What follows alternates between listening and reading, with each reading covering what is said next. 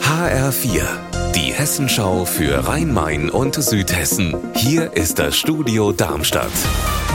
Mit Raphael Stübig, guten Tag. In Karben bei Frankfurt leben bereits seit 7000 Jahren Menschen. Dafür haben Archäologen jetzt im Gewerbegebiet Beweise gefunden, direkt hinter dem Rewe-Supermarkt am Wartweg.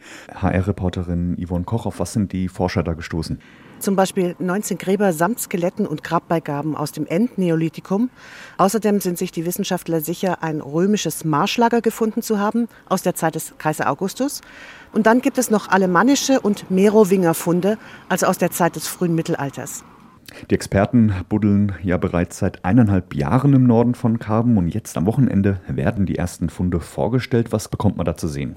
Du kannst direkt auf das Gelände einer der größten Grabungen in Hessen. Und Archäologen und ein Grabungsteam erklären dir dann vor Ort, was zum Beispiel Verfärbungen in der Erde verraten können. Warum oft gerade der Abfall unserer Vorfahren für Wissenschaftler so wichtig ist. Und natürlich werden auch Fundstücke aus den verschiedenen Epochen vor Ort präsentiert.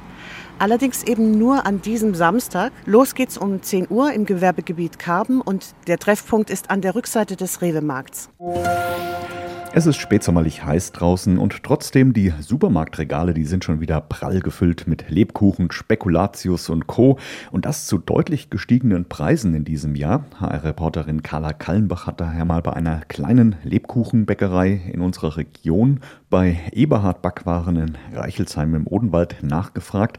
Wie sieht's denn da mit den Preisen aus in dieser Saison?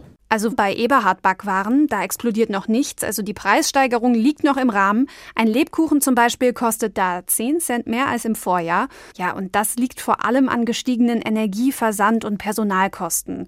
Gerade bei Weihnachtsgebäck sind die Zutaten teurer geworden. Mehl, Nüsse und Honig zum Beispiel, aber auch der Zucker. Das liegt auch daran, dass es letztes Jahr eine ziemlich schlechte Zuckerernte gab. Unser Wetter in Rhein-Main und Südhessen. 25 Grad sind es bereits in Itzstein, Ehrenbach im Rheingau-Taunus-Kreis und 26 Grad in Fischbachtal, Billings im Landkreis Darmstadt-Dieburg. Und das sonnige, trockene Spätsommerwetter geht munter weiter. Auch am Wochenende strahlt die Sonne ungetrübt vom strahlend blauen Himmel bei Temperaturen bis 33 Grad. Ihr Wetter und alles, was bei Ihnen passiert, zuverlässig in der Hessenschau für Ihre Region und auf hessenschau.de.